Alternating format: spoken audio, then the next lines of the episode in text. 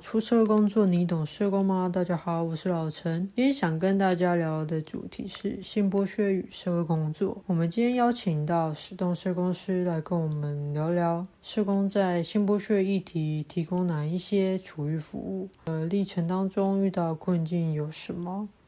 本集也会讨论到法律以及相关政策的说明。那我们事不宜迟，赶快来邀请我们的史东社工师。我们一开始先请我们史东可以跟我们的听众朋友简单的自我介绍，包含目前服务的业务内容。那怎么会想要关注这样的议题以及投入这样的领域？嗯，好，谢谢老陈的邀请。那我现在服务是在家访中心，对，然后现在任职是督导，可是其实我当督导还不到半年的时间。对，然后前面其实五年多的时间都是在做性剥削的议题，除了刚开始进家访中心的时候有做一下性侵害的业务。对，那为什么会投入这个议题？我觉得就是因缘际会，因为一来家访中心其实就被分到这个组里面，所以也没有特别的契机，我觉得就是一个缘分这样。嗯哼，那大概从事多久了？性剥业务大概五年，一零四开始。然后那时候是性侵跟性剥合着做，然后后面我们中心有切出专门的性剥削小组，嗯，对，所以其实后面其实我都主要是在服务性剥削的个案，大概四五年的时间，这样就是经历了旧法跟新法都有经历过。如果有性侵害的一个基础。那投入这个性剥削议题会比较容易衔接吗？还是说这两个服务的特殊性是不一样的？呃，这两个特殊性有点不太一样，因为就是我们自己中心的性侵害，其实接的大部分都是家内的案件。哦，对。可是性剥削的孩子，他们服务，我觉得，因为他们的嫌疑人都是家外社区的人，对，所以这个、嗯、这个出发点其实就跟性侵有点不一样。不过，我觉得在性议题的部分，无论是性剥或是性侵，都是会碰到的，都还是要学习。因为性剥的孩子通常也合并了很多性侵害的议题。嗯，了解。好，那史东可以先跟我们听众朋友先定义一下性剥削是什么样子的一个内容？那是不是有相关的法规有去规范这样子的一个议题？嗯，性剥的部分，因为在我们国家的儿童及少年性剥削防治条例就有很清楚的定义。那它定义在第二条的部分有分四个款项。对，那它的对象就是儿少嘛，那儿少其实就是十八岁以下的这些孩子们。对，那它的四个款项分别是第一个是就是利用儿童及少年去做对价的性交或是猥亵的行为。那第二个是利用儿童或少年的性交猥亵的行为让别人去观览，嗯，那第三个就是拍摄、制造儿少他们的性交猥亵的图片啊、照片、影片等等，这个是分在第三款。那第四个就是让儿少去做台陪酒或者是色情的伴唱伴游，主要是这四个款项。嗯哼，其实条例上面有非常清楚的定义。嗯哼，了解。刚才史东又有提到说你跨了旧法跟新法，那可以帮我们简单的说明一下旧法跟新法它的不一样的地方吗？为什么要有这样子的修正？好，呃，它的修法其实呃性剥削条例它其实在一零六的时候修法，然后正式实行。对，那它的修法严格其实。应该是说，就是额少性交易条例，就是旧法的这个东西，它的严格其实是可以从除记的救援史开始谈起。对，那这个救援史其实它是从一九八零到一九九零年代这个时期，其实因为那时候很多原住民的少女，因为家境的关系，都会被家人卖去。哦，那时候比较多是去那个华西街充仓。对，所以那时候台湾就有一些民间单位，比如说基督教的那个长老教会。还有妇女新知，他们就有因为这个议题，然后发起了一些运动跟倡议。对，那也推动了民间去修儿少性交易防治条例这个法律。那可以介绍一下，其实呃廖美莲老师他针对这个，就是刚才说的那个除记救援历史，它分为三个阶段。第一个其实就是一九六零年代的时候，我们一对于这样的少女，其实都一律采用惩罚他们的概念去。辅导他们。那时候这些就是可能说去酒家的少女，他们都会被归在少年事件处理法里面做处理。对，对于他们就会用一些训诫或是假日生活辅导、保护管束，甚至是感化教育等等来辅导他们。对，那第二种就是到了第二个阶段，是在一九八九年少年福利法通过之后，就是针对这些落入性剥削环境的少女，它分为两部分，一个是保护的观点，一个是惩罚的观点。那保护的部分就是刚才说到的那些呃处境的少女，他们在社会大众的眼里比较是就是被迫然后被卖嘛，对，所以这些少女会用少年福利法去安置辅导他们，可是。对于那些可能看起来是自愿的孩子，就会还是依照刚才说的少年事件处理法去对他们实施训诫或者是一些保护管束的辅导。对，然后呃，到了一九九五年性交易防治条例，就是我们说的旧法通过之后，这些少女们无论是自愿还是被迫，他们都会在社会上，我们都用一个保护的观点，让他们同样都接受保护处遇的体系，就是他们一律都会被安置。简单来说就是这样。嗯，在旧法里面，一律被安置的意思是说，只要警方救援这些少女，只要知悉他们有对价性行为或者是有坐台陪酒这两个情事的话，他们一律都会被社工安置。嗯，所以现在也就是一律也是以安置为主嘛？现在的、嗯、现在就不是，因为其实中间刚才提到说，从旧法到新法又有一个修正的过程嘛。嗯，对，那。呃，因为旧法其实原本旧法立法的意义，其实就是希望说大家都可以用一个保护的观点来服务这些儿少。可是，在实务过程中会发现说，有一些跟我我觉得是跟社工的理念有一点断裂的地方，是我们虽然想要用保护的观点去看他们，可是当越来越多的少女，她们不再是像过往那种处境的，就是。真的是很明显被贩卖的那种情势的状况出现之下，像我们之前我还记得很久以前都会有一些报道是说，可能少女为了要想要买东西或是什么，然后他们去援交，我不知道你有没有印象？嗯嗯嗯，对对，像这样的少女，呃，社工怎么看待他们？那当这些条例是用保护的观点来看他们的时候，可是社工。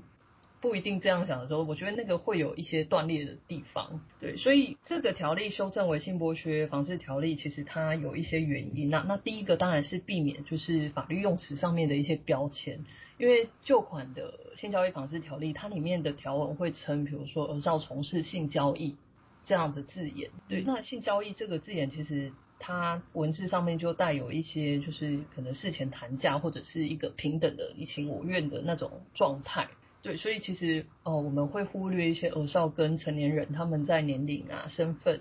或者一些经济条件、社会地位上面不平等的部分。嗯，那另外一个也是希望说，你刚才有提到说，是不是新法这些儿少都以安置为主嘛？嗯，对对。可是我们修法的原因就是希望说，避免安置变成一种惩罚，因为旧法全部的孩子都安置，所以其实我们不免会把。安置跟性交易行为这两个之间有所关联，就是安置的目的可能就是要导正他们的一些行为，加上旧法其实在安置的部分是没有一个弹性时间可以衡量的，就是比如说他规定说，之前是对价性行为的额少，他一旦被安置，他就会是两年起跳。那如果是坐台陪酒，坐台陪酒在以前称性交易之余。就是没有实际发生性行为这件事情，它的安置期限也是没有规定的，就是无限期这样。对，所以其实社工在这个过程中是少了一些衡量跟评估，因为我们其实无论是性侵害的个案，或者是儿少保护的个案，在安置上面我们都有一些评估跟裁量嘛，也可以建议，也可以去评估说他是不是要继续安置这件事情。可是，在旧法的部分是完全没有这样的弹性空间，所以才会新法。的修法用意其实就是希望说，避免安置变成惩罚少女的一个管道，也会比较多元的一个介入方式嘛。对，就是评估上面就会有比较多的空间，因为修法之后，他就是希望说，社工在评估上面，我我觉得他用一个大儿保的概念在看这个议题，就是当你救援这些儿少的时候。我们需要去衡量他的家庭、社区，还有他个人的状态。嗯，就是这三个面向，我们必须要去评估。那真的评估到说，就是他返家是可能还是会落入危险的这个状态的时候，我们才会启动安置的措施。就是安置其实是最后一个手段了。嗯哼哼，对，嗯，是，就是如果现在的心法会比较是各面向的去评估，然后更多元的资源去协助，而不会是一个很单一，可能是惩罚性的一个介入。以前是这样子的一个对的状态，这样。我觉得以前虽然口头上说是保护，可是那个措施就会有点变成像惩罚，因为对孩子来说，他们就会觉得是关起来嘛，而且完全没有弹性的空间。对，而且两年可以改变很多事情。对，那我觉得有一个状态，我觉得跟旧法比较不一样的是，至少现在社工在做性剥削的处遇上面。我们可以去跟孩子谈说，即使他被安置，我们也可以跟他讨论说，我们可以做一些什么调整，跟家庭做一些什么努力，然后可能就会有比较快找返家的机会。嗯，对，这个是是一个弹性，可以让社工有比较多的工作的空间，不会让孩子就觉得反正我就是被关起来，你说什么也没有用这样。嗯，对，那儿少有比较多的表意权在心法，嗯，这还蛮重要的。就是有一个更可以讨论，而且我我们还是会期待，就是返回社区是比较我们所期待的结果了。对，因为这个部分，我相信新法在修法部分也是希望结合那个儿权公约啦，因为儿权公约里面，它也很明确的规定是说，我们不应该违背儿少或儿童父母的意愿去让他们分离嘛。对，所以中间有没有一些？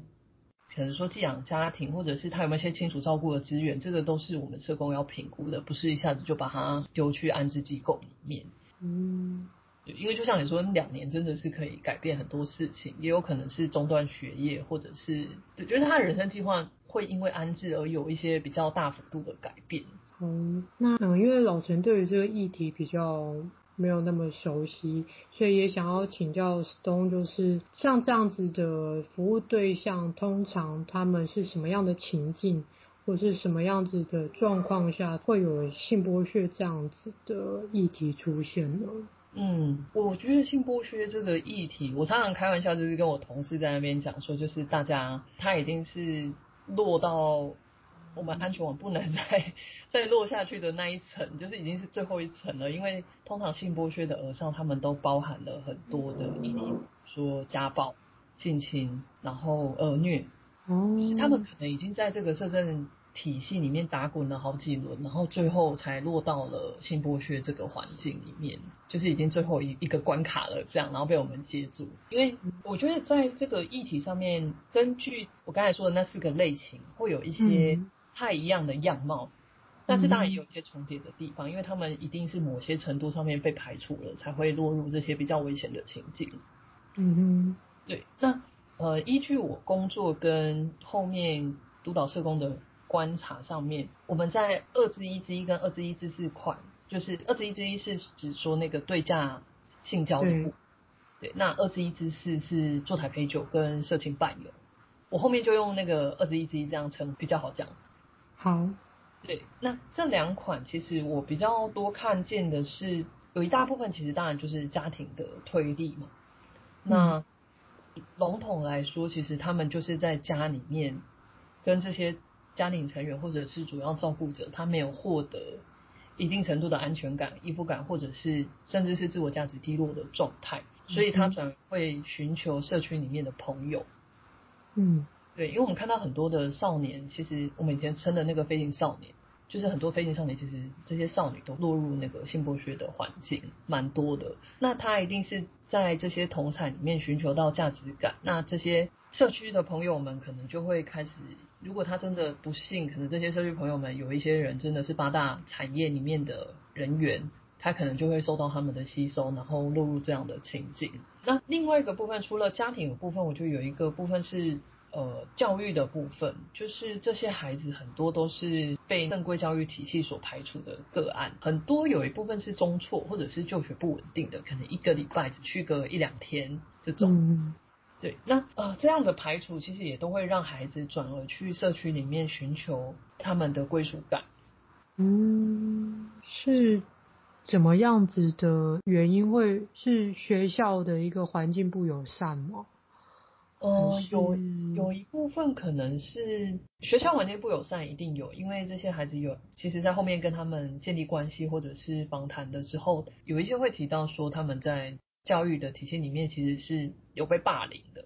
嗯，或者是他们可能学业成就比较低落，嗯，对，那也可能在教育上面没有 hold 住他们，他们可能就是真的就越来越被排挤到边边这样，对，那加上。我刚才说的家庭的原因，如果家长没有意识到这件事情，然后只觉得孩子不愿意认真上课，或者是觉得说他就是不用功之类的，孩子，我觉得在这双重的压力之下，其实孩孩子要振作起来是蛮困难的。嗯，对，而且家里也没有温暖，然后学校也没有归属感，说真的也不知道去哪里。对，就是只能去社区里面。这些他们很多就是我，我觉得他们在里面之前有孩子说过他，他他会在里面是因为这些大姐姐大哥哥们有给他家的感觉，这个不止一个孩子说过这件事情。嗯，那所以是这样子的同才会，那要怎么连接到性这件事情？如果只是剥削吗？对啊，就是如果算就是可能这些大哥哥大姐姐可能有一个群体可以包容他，可以接纳他。但，诶，是因为有经济的议题，所以就会可能有相关，像刚刚有提到，可能也从事八大的同才出现，然后介绍他，跟他说有这样子的一个，哦、对这样的管道吗？或者是是怎么去连接的呢？有一部分，当然有一些孩子比较幸运，他可能就是社区里面的少年，对，可能就是真的只是不上课，然后在社区里面。呃，游荡玩耍这样，对。可是确实，应该是说他们这样的少年，如果这些他遇到的这些同才真的是有接触到八大的话，这些少年很容易就被吸进去。那我觉得他们进去的原因不只是经济上面的脆弱，嗯，也，这个只是一部分。我觉得比较深层的是他们的归属的这个议题，可能是说，哎，朋友都在那边了，那那我去掺一脚，可能去玩玩看，也觉得还好。他也没有发现说这里面其实有一些危险存在。嗯，对。那另外一个部分是，当然你刚才提到的就是生存的部分，当然也有，可是没有那么多。我觉得那个生存是我遇到的比较多，是可能真的被家里已经赶出门，他就是在外面流浪游荡的。嗯嗯。他真的就是可能也只能用这样的方式去赚钱，因为可能受限于年龄或者是他工作经验的关系。就是这样的管道对他们来说可能会比较快，或者是比较容易接触了，因为你可以去网络上搜寻，就随便打一个说赚钱快速之类的，就是很很多跑出八大行业的讯息。嗯，我觉得这也是让孩子很容易落入这些危险环境的因素之一。嗯，那诶刚才也有提到说之前比较是厨妓的那一种形象嘛？对，那。随着时代的变迁，我我相信有一现在的一些对价关系，或者是说刚才说二之四的坐台陪酒的这样子的形态，应该就是会随着时代变迁，应该有很多样貌的变化吧。因为我相信，如果不是在这一个领域服务的社工，或者是说听众朋友，可能是比较难以想象说，哎。哦，我的确可能有听过性剥削或性交易，那他们到底是怎么去进行的，或者他们的方式是什么？他们是怎么进行这样的交易，或者是说，哎，是什么样子的原因？可能就像刚才又有说裸照，可能是什么样的状态下会引发这样子的议题？OK，我我觉得裸照跟刚才说二之一之跟二之一之四这个要比较切开来看，因为这两个类型就有点不太一样。嗯哼，对，那我们先回过头来谈一下，刚才继续谈那个二十一之一跟二十一之四的部分。之前就是足迹历史的那一段比较不一样的是，我觉得有一部分其实科技的进步影响蛮多的，就是你只要网络上搜寻或者是 Line Line 里面其实也有很多的群组。就是无聊，真的可以去搜寻看看，很容易搜到这样的资讯。对，或者是脸书，脸书其实很多的酒店他们都会很公开的在上面招募人才。那上面的招募其实他就会写着说，只要可能说陪玩，然后讲喝酒聊天就可以赚很多钱，例如这样的资讯。其实对于孩子来说，当他被所有的东西排除，他又有经济的困难，或者是他受到同侪的一些影响的时候，这样的资讯很容易让他们就陷入这样的进不去的危险当中。嗯哼，那在这两款二之一之四，就是坐台陪酒的孩子们，我比较常听到的是，有些是朋友邀约比较多，对，或者是他们会去打听工作。那因为他们接触的友人跟同才，或者是一些比较年长的人，呃，相对来讲会比较。就是背景比较复杂一点，所以他们可能就有比较多的机会会提供儿少这样的工作机会。嗯，那就是二十一之一对价的这些儿少，就会是自己去寻找这样的关键字。嗯，比较不是透过别人去引介。嗯，不过我觉得这个都跟就是科技的进步脱离不了关系，还有呃，其实大家要记得的是要回归到。他们的家庭里面的议题的部分去处理，因为这个就是推他们落入危险的一个很重要的原因之一。嗯哼，那当然进去之后，其实我们可以看到这样的，就是媒介他们去做对价性行为，或者是做台陪酒的这些嫌疑人，他们会利用呃少情感上面的脆弱性，去让他们有跟八大有比较深的依附关系。就比如说，他可能会营造一个，欸、我就是挺你啊，我可以照顾你，对，你在这边不用担心你的生活等等之类的这样的意识跟价值观，然后让他们没有办法脱离这样的环境。对，那当然有一些比较 悲惨的是，可能还会合并毒品的议题。嗯，对，他也透过这样的关系跟管道获得了毒品。那当毒品跟八大合在一起的时候，其实那那样的。关系要脱离会是更困难的。嗯哼，那是真的很多议题诶。如果又加入毒品，对，像因为你刚才有说到说就是性侵跟性剥的差异，我觉得性剥真的比较多是在有有一部分我们真的是需要去跟社区里面的环境做抗衡，就是它也已经不是存在于家庭议题里面的，有一部分真的还是我们还要对抗的也是社区外面的拉力啦。嗯，交友环境。对对，那当然家庭是一定需要处理。嗯，对，因为刚才讲到二之一之一跟二之一之四，二一三，对，因为裸照它其实不是只有单单传送照片这件事情，我觉得它里面的这些控制跟权力关系是非常的隐晦，跟可能大家会忽略的部分，是比较大众，比较。它现在其实没有，现在裸照是大众修法之后，哦，裸照真的是无时无刻都存在的。我觉得二一三比较特别的是，因为它是一种通讯上面的犯罪，嗯哼，对，它比较不受限于地理环境的限制，而且是一种比较非接触式的攻击。因为像坐台那个就是人与人之间的很很当面的连接嘛，可是 可是裸照不是，它真的就是一个很隐秘、很就传播很快速的这样的性质。对，嗯、可是我们在工作的时候会发现说，裸照它。这个议题，它其实也源自于孩子他的情感需求上面的缺乏，嗯、或者是他对性议题上面的好奇，那甚至是经济脆弱性也是他们被诱骗裸照的一部分。嗯，例如说，呃，情感需求的部分比较是因为有一些嫌疑人他会利用可能个案想要交男朋友，或者是、嗯、就像我刚才说，其实也回归到家庭跟学校的议题。他可能被这两个系统排除的时候，他就转而寻求网络上网友的支持。他可能可以跟这些网友聊天，什么都可以聊。对，那网友可能就会利用他这样的状态，进一步去，嗯、呃，可能说就是他们是男女朋友，然后就是诱骗他的影片跟照片这样。对，那在经济的部分，比较是会遇到说，可能还是他希望可以换点数，比如说他们还有很多游戏的。需要点数或者是宝物的部分，对，嫌疑人就会利用这些他们想要这样东西的这个状态去骗他说，你你给我裸照，我就给你怎样的点数，或者是给你一些钱让你去买这些东西。那孩子就很容易，因为其实没有见到面，他们也不知道说那个照片传出去的后果会是怎么样，所以他们就是很容易被这些人欺骗。嗯，对，那另外一个我觉得比较常见的是，最近很多他们会利用孩子对于性议题的好奇。对，其实这个部分之前我相信新闻也有讲，就是黑人陈建州他们那个篮球队的桃色风波那一件事情。哦，对，就是现在也是你的儿少遇到这样的状态，就是对方可能会用一个女生的身份去跟他聊天，然后就跟他说，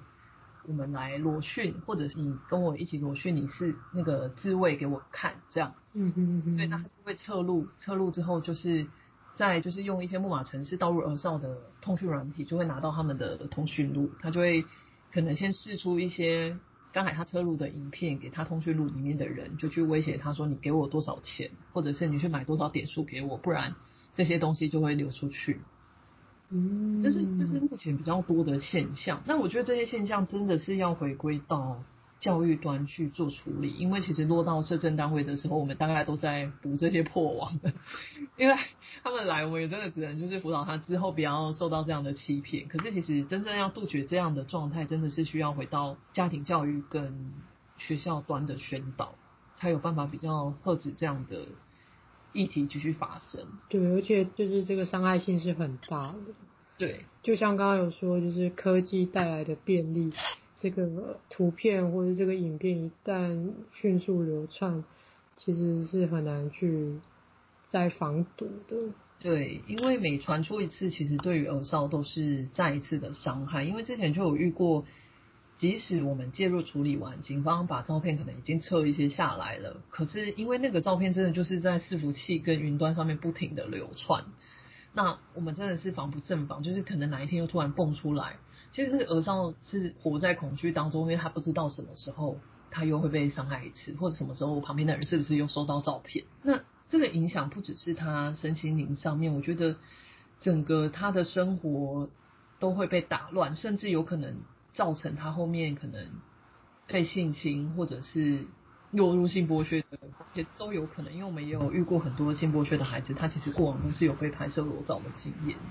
觉得他那个界限其实是有被破坏的，嗯，也会让他对于人与人之间的信任感，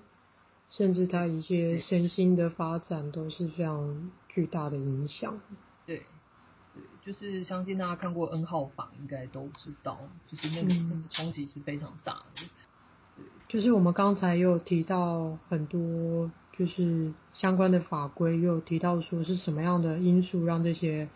孩子们落入这样子的一个情况，那假如真的有这样子的服务对象出现，我们会提供什么样子的一个服务？那我们是从什么样的管道去接住这样的孩子？那这样的历程跟陪伴是什么样的？就是过程。通报端的话，因为其实我们性剥削个案。的通报来源以警政跟教育单位为多，对，当然也会有一些医院或者是社政单位自己调查过程中发现这样的孩子而做通报，对。不过通常就是警察跟学校那边通报进来之后，就是会分派给我们社工去调查做处遇跟评估。嗯嗯，对。那警政的部分，因为其实有没有经过警政，我们后续的评估。分派案又会有不一样啦，因为警政的部分，我们当然就是会立刻派社工过去陪同笔录嘛。嗯、对，那陪同的过程中，就会同时依据我们呃性剥削有一个二十四小时评估指标去做评估，他要不要安置。那这个评估指标其实分为我刚才讲过三个面向，就是个人、家庭跟社区的外部系统。对，去勾选可能也是给社工一个指引，去知道孩子这样的状态需不需要进入到安置系统里面。嗯哼，那教育端的部分，教育端的部分，因为没经过警政，其实，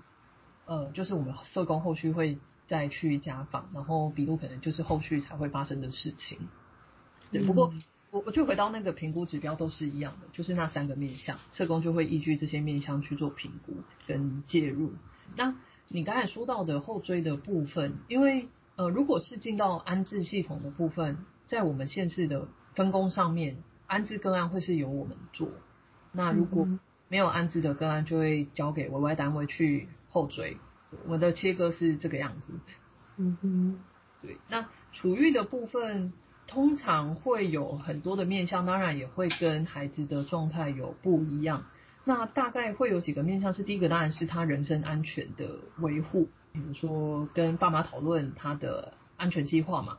或者是评估说他要不要安置，把他带到警短机构里面先先安置，然后后面再讨论计划。对，那再来就是亲子关系的维系，因为其实性剥削的议题无论怎么样都还是要扣回家庭工作的部分。对，所以亲子关系维系跟亲子功能的提升是很重要的一环。那另外一个就是司法上面的陪同，因为除了社政单位的介入之外，性剥削因为它是非告诉乃论人的案件，所以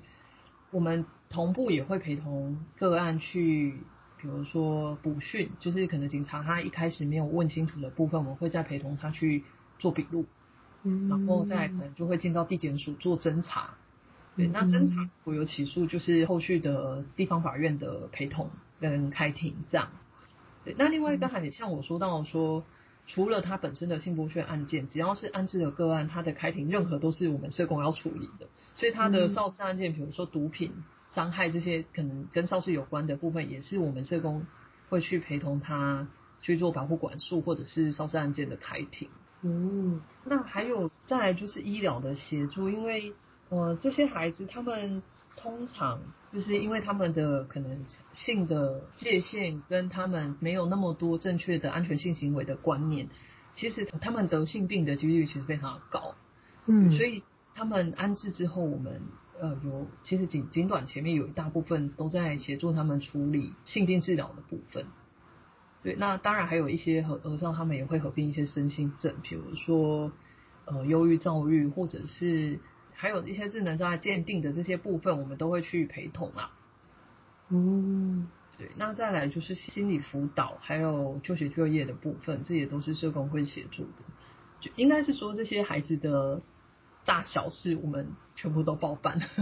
嗯，就也是一个各管的角色，就是他在什么样的状态。跟他历经的阶段，就是遇到议题，你们就一一会去协助跟陪伴这样子。对对对，就是一个针跟针对他的状态，然后去媒合一些资源进来这样。那当然也不是只有主责社工在协助，因为机构也是我们就是很重要的合作伙伴。我们通常会跟机构去分工，嗯、比如说有比较小的就医或者是一些亲子会面的部分，也会由机构去协助我们，不然我们真的是忙不过来。嗯，对。那刚才有提到说，就是评估的那三个面向嘛，对，有没有一些比较具体的例子可以做一个简单的说明？应该像是说，像外部资源是什么样的外部资源会让你们去评断说，哎，这的确不适合，嗯，让他在社区生活，必须要安置，或者是说他的家庭的脆弱性到什么样的程度，你们才会有。其他的一个应应方式，OK，因为其实，在那个表格，它原本设计的利益是，只要里面有勾选任何一项，其实那个孩子就要被安置。可是，当然我们还是会去评估说，如果有一些替代方式的话，我们不会立刻启动安置嘛。那在个人的部分，它其实切为，比如说年龄、在学状况、跟身心状况，还有心理感受的部分去做评估。嗯哼，那年龄的部分当然是希望是他以十二岁为基准去切，对。那如果是十二岁以下，通常十二岁以下的个案，我们遇到的都是二一三的，嗯，就是裸照的部分。嗯哼，那因为裸照的部分，其实通常家庭里面通常是会有功能的啦，所以我们不会因为勾了这个，我们就启动安置，这个是大家比较多可以评估的面向。对，可是其他的若有勾选，我们通常都会启动安置，比如说他有中辍。或是就学不稳，嗯，例如还有其他，比如说吸毒，嗯嗯嗯，甚至是可能有一些儿少，他就会主诉说他不想要回家，或是他觉得回家会有安全上面的疑虑，因为像一开始提到的是这些儿少可能合并了家暴，可能甚至有家内性侵的状况，他可能就是真的主观不想要回家，嗯，那那这个一定是势必要启动安置的。那另外一部分是他人际关系的样态，因为有些儿少他。也哎，可能没有住在家里，那或者是他的生活圈就是，比如说他的男朋友就是马夫，对，哎，哦哦，接他去，对对，接他去从事性行为的，对对对，这这这样的人，马夫或者是经纪人这样，对，或者是他的住所，他可能跟所谓的什么干哥干姐，然后这些人都是八大行业的人住在一起的话，其实我们一定也会启动安置。嗯，对。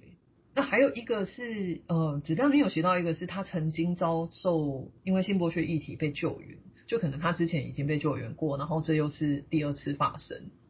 这个也是势必会启动安置的。嗯，对。那在家庭的部分，其实主要就围绕在父母的管教跟照顾功能上面啦。就评估面向比较是这样的状态，比如说他他知不知道儿少有被媒介去坐台？嗯哼哼，如果知道他可能没有阻止，或者是他可能默认，这个一定是社工会把儿少带到安置机构的原因。因为有一些家长可能是他会直接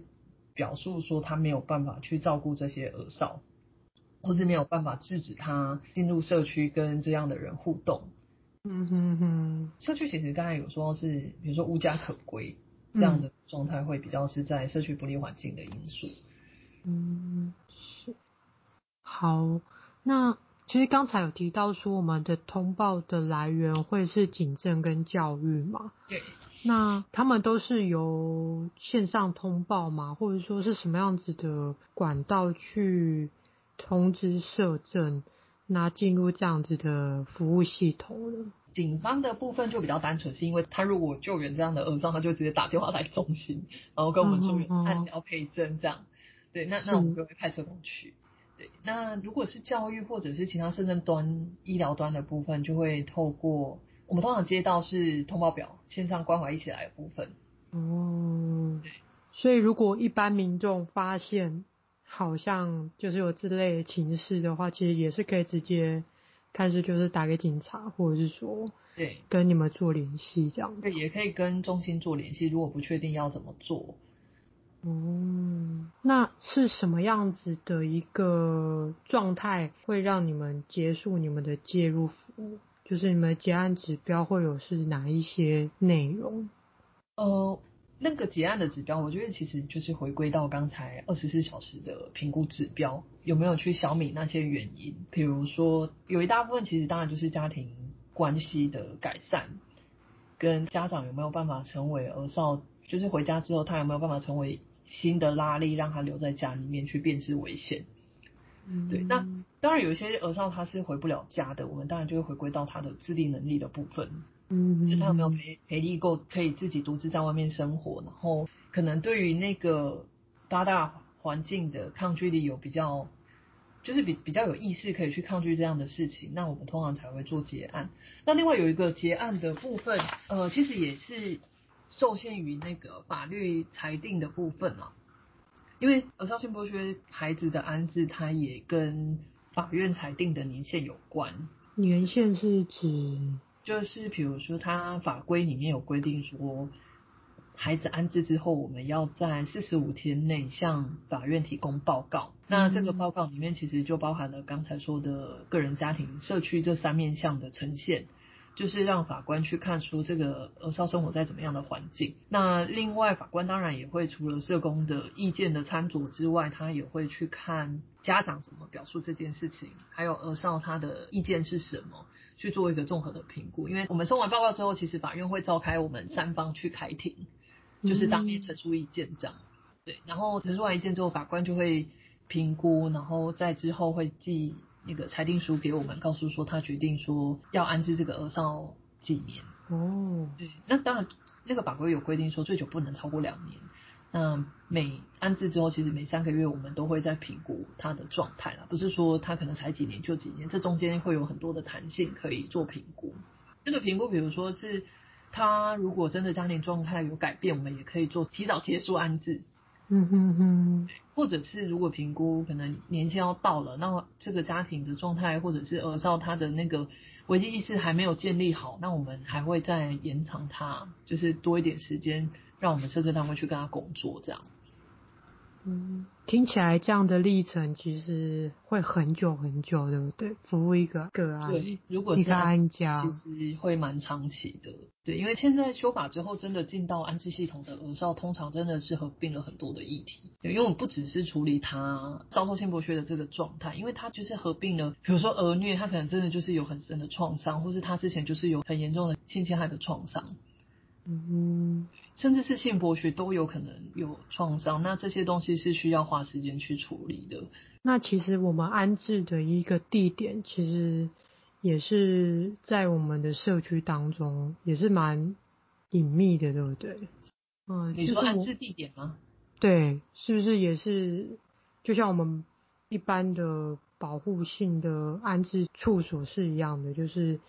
在社区当中，但是也是具保密性这样。对，仅短的部分是这样，可是中长期就没有。中长期其实是网络上 Google 得到的，比如说那个中途学校，就是卫福部少年之家，那个网络上其实是找得到的。哦，对，可是仅短部分就是在社区里面的保密机构这样。嗯哼，好，那因为刚才石东也有提到说，你们会从警政做通报，或是教育端，甚至有可能是有需要医疗的介入，像性病的部分，或者是说智能障碍鉴定，那后续也会有呃，可能跟司法的一个程序陪同出庭等等的。呃，能不能跟我们更具体的说明你们过去跟这些跨专业的合作经验？嗯，警政的部分应该是说，我们一开始的合作，大部分警政会是第一线，就是当他们救援这些儿少之后，就是会启动刚才说的笔录嘛。嗯嗯。那我们在跟警察的合作，除了陪同儿少制作笔录之外，有时候我们可能接送一些儿少，他的。可能他他擅离的风险比较高，擅擅离就是说他可能会离开机构，哦，或者是他会有一些伤人的行为，这样的儿少个案的时候，我们也会协请呃妇幼队，我们会比较多请妇幼队帮忙，就是协请他们一起护送或者是陪同这样。嗯嗯嗯，对，警察跟我们合作比较是这个样子，或者是我们有时候。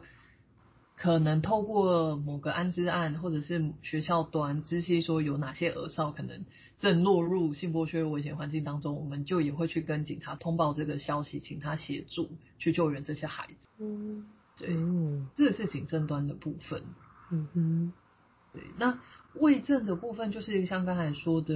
呃，就医的部分就是陪同就医，可是因为卫政就是我们社工带着孩子去就医挂号啦。那有一些部分可能是比较少数的，会遇到精障的孩子，嗯，那就可能会协请卫政的一些单位帮我们寻找康家啊，或者是一些精障的资源这样。哦，对，嗯，对。那司法的话，司法的话比较是在，也是我们陪同开庭的部分。那我们比较可以直接密切合作的是在少年法庭的部分，还有保护官的部分。嗯哼，就是因为如果这些儿少有一些就是少少事案件的话，我们其实会去跟保护官做合作与讨论，去某一部分其实也是用司法的权利去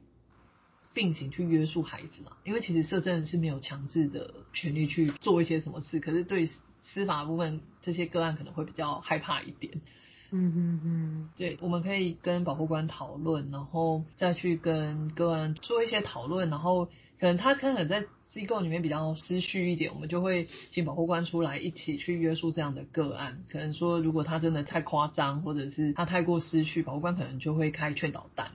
对，这样会比较有一些贺主的效果。我们在处理上面也会比较顺畅一点。嗯，劝导单哦。对，就是他可能有呃，保护官通常如果知道个案在安置中，他会去。就是提醒他说要好好配合机构的规范，然后不要擅自离开机构，不然他可能就会因为劝导单如果开，我记得是五张，就是他们可能就会被收容，或者是有可能会被感化教育。嗯嗯嗯，对，所以个案会比较害怕保护官的这些叮嘱。嗯，那你们会有什么样子的一个会议去针对？个案的讨论，或者是说，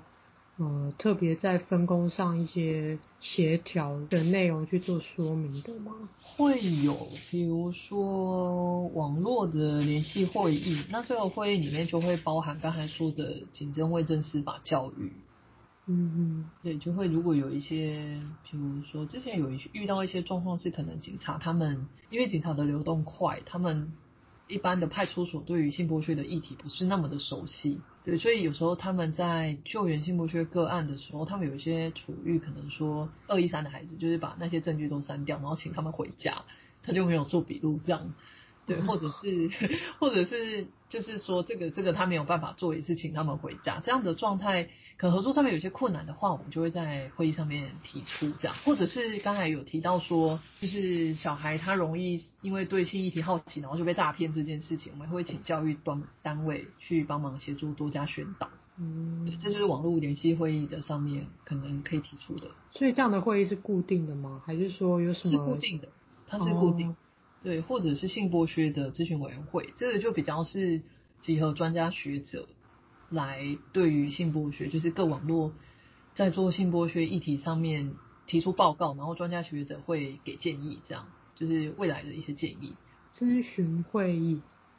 咨询委员会，咨询委员会，这也是固定的。对，这也是固定的，中央跟地方都会开。嗯。所以不会是以个案研讨的方式，就是一个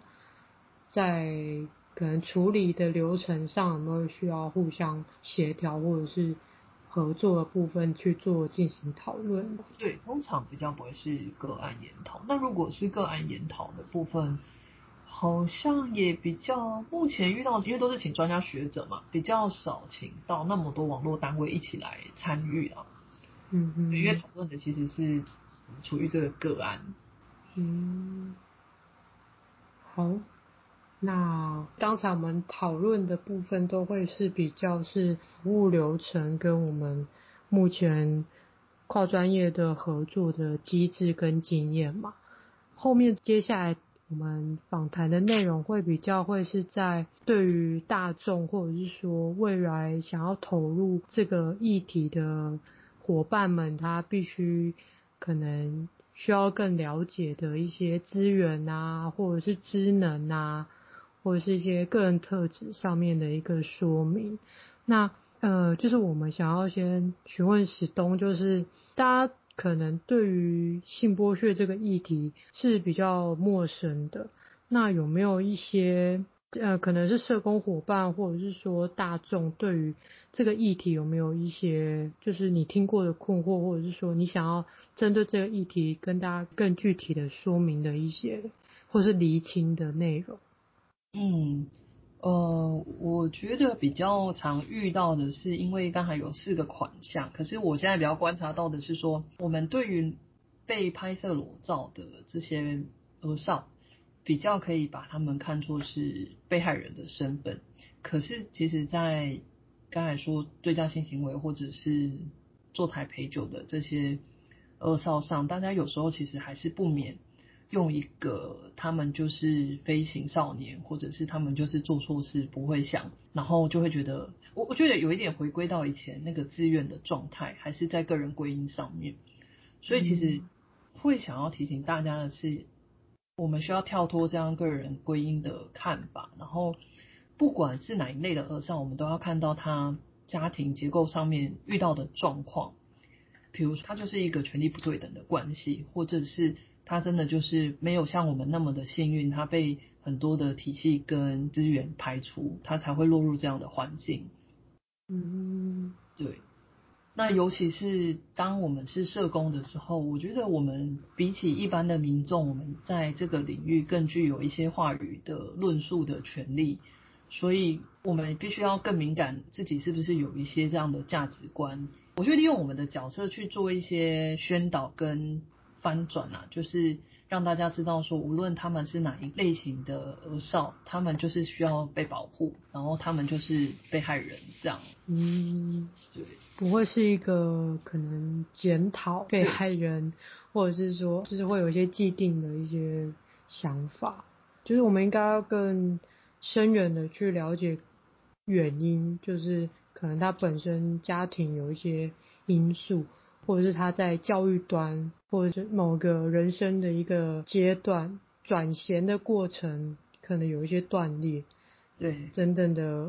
因素造成他可能有像需要面对这样子的状况。对，对，没错。是，我觉得其实工作上面遇到这样的恶少，真的有时候是气到社工就是牙很痒，就真的很想揍他。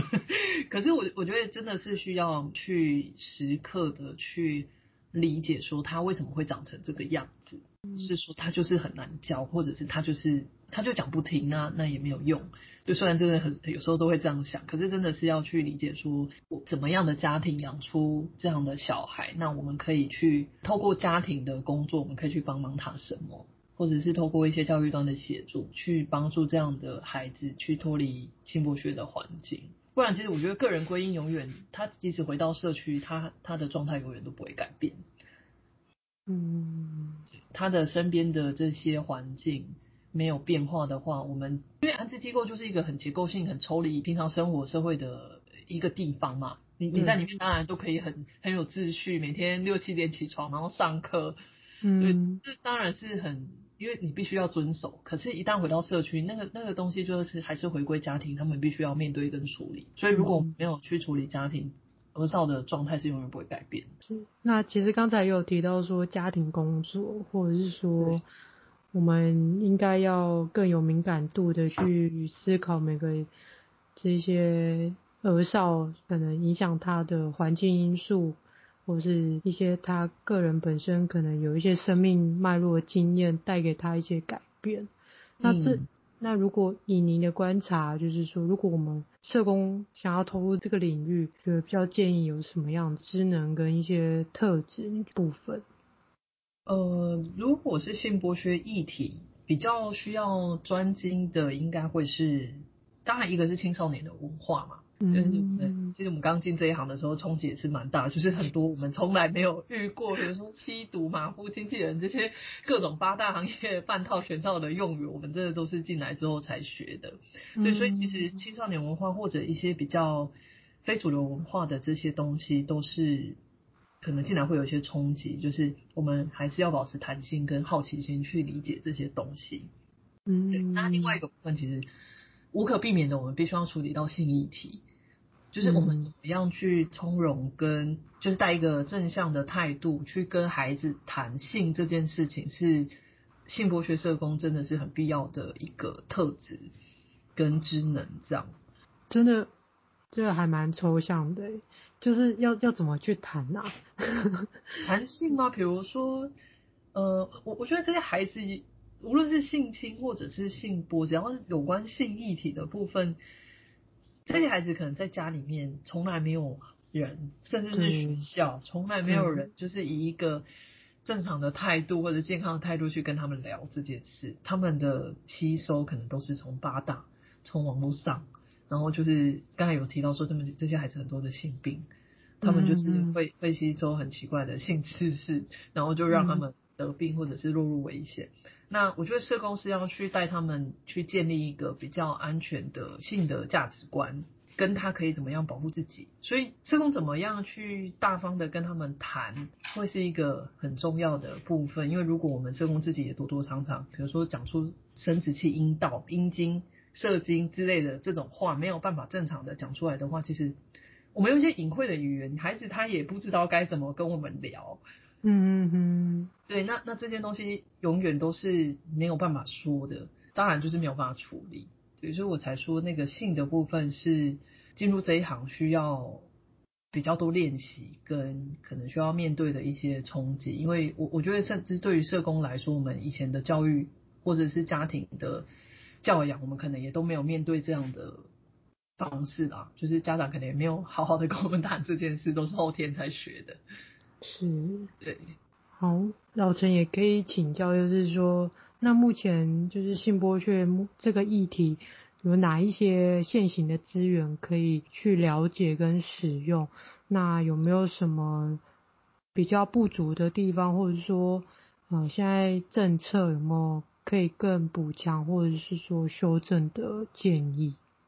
是啊，资源的部分，因为我们目前。资源在网络上面合作都会有，可是我先从安置端讲起好了，因为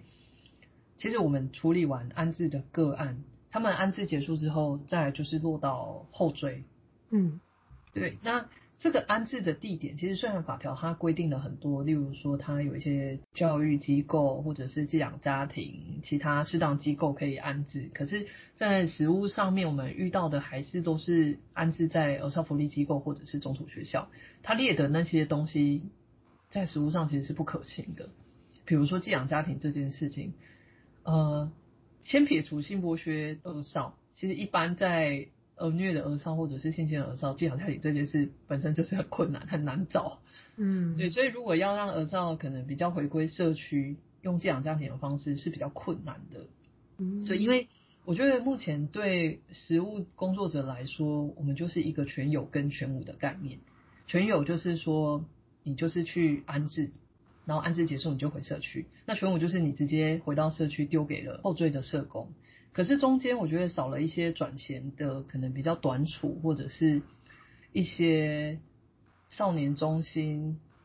或者是一些我我觉得民间单位跟那个机构里面的这些单位来 hold 住这些少年。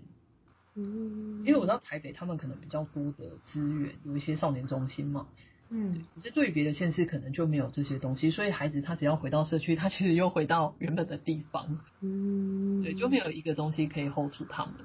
是，政策的部分有什么样子的一个建议？政策比较多，现在大家比较在讨论，其实呃，我相信一些学者跟实务工作者也在推行的是关于二十一之三的部分，就是裸照部分。嗯，因为其实现行对于裸照拍摄这些儿少猥亵照片的这些嫌疑人，他们的处罚是蛮轻的，甚至是观看这些照片的人，就是不是行为人，就是他只是观看的这些人，他的处罚条例其实也都非常的轻。那可以跟大家说的是，目前其实有一些学者已经在倡议要修法，去可能加重这些人的刑责，因为二一三的儿少他们所受的这些伤害，我我觉得不亚于。刚才说的对价坐台或者是性侵的被害人，嗯嗯嗯，对对，这是目前台湾社会在推行的部分。嗯，好，那史东还有在对于这个议题有什么想要额外做补充或分享的吗？刚才其实我们，我不知道你有没有发现，我们一直在讲二之一之一、二之一之三和二之一之四，没有讲到二之一之二。哎，是呢。因为我一直想说，是不是这个部分已经融合在我们刚刚所陈述的那些内容当中？好，没关系。好，应该是说这个真的很少人遇到，比较少。我们大概只有一两件而已。他就是让第三者观览他们的行为，这件事真的是比较少，所以我这边比较少 经验跟你分享。是，那可以简单简述一下吗？观览之前遇到的状况比较是，可能一个成年人他在跟儿少发生性行为的时候，旁边有一个朋友在观览，嗯、就他就在坐在旁边看。嗯，对。可是我我觉得这部分当然可能，他条文的用意可能是这样的观览又隐含了一些交易的部分呢、啊，就是那种对价的部分，不是只有观览这样，把就可能通过观览然后获得了一些利益。嗯哼，对对，可是这真的是实务上真的非常的少遇到，没有办法做太多分享。那观览会有什么样子的一个相对应的法则吗？或者是说，对于这样子的对象，第三人他有需要接受我们什么样子的处遇吗？他会有，只要是性剥削的行为人，他其实在那个性剥削法条里面。都会有规定，他们需要受到一些刑罚或者是罚金。哦，所以他也是算是行为人之一。对对对，他其实就是行为人之一这样。嗯，就可是，在旁边观览的那个人，因为其实法条里面三十五条有写到说，就是供人观览者，所以他其实讲的是说，利用这样的行为去去让人观览的那个行为人。对，那那至于观览的那个人。有没有罪？我觉得可以再仔细研究一下。目前没遇到，我没有办法给太多保，太肯定的回答。回答。OK OK。好，那还有什么吗？就是我们刚才可能没有聊到的部分，但其实也想跟我们听众朋友分享，或者是说给我们一些这个议题的一些建议。目前没，因为有一些真的就是比较实务上比较细致的部分。嗯哼哼，对对，就是可能讲下去讲不完，太多了。那如果要多了解这个议题，有什么样子的一些管道可以去浏览吗？是什么样的？大家要不要直接投入性剥削工作？好，直接最直接最快的方式，直接进来就知道了。有缺吗？永远都补不满，因为进去你也不知道你会从事什么样子的业务，就是进去，可就是真的累了啊！有有性剥削的社工需要具备开车的能力，在我们要很会开车，要接送孩子，接送孩子，然后路途遥远这样，因为我们机构通常都在外县。哦，是哦，哦。就是需要很会开车，很有体力这样。因为你们还要定期去机构访视，所以对啊。然后他们有时候开庭，就是可能要从外县市来回来回这样接。嗯，而且开庭有可能就是在事发地的。对对对，有时候可能台南、高雄那种都需要去跑，真的很远。嗯，好，就是如果有想要投入这个领域的伙伴。那投入最清楚，对，就是亲身体验，你就会收获满满。可以，对，可以去呃廖美莲老师，因为他是这这部分钻研很久的一个学者，我觉得可以去看他的文章，他有有些比较大范围、大观念的介绍，这样。OK OK，对对，好，那我们今天的访谈就差不多了。好啊，好啊，谢谢老师。谢谢 Stone，嗯，好，好，好，拜拜，拜拜。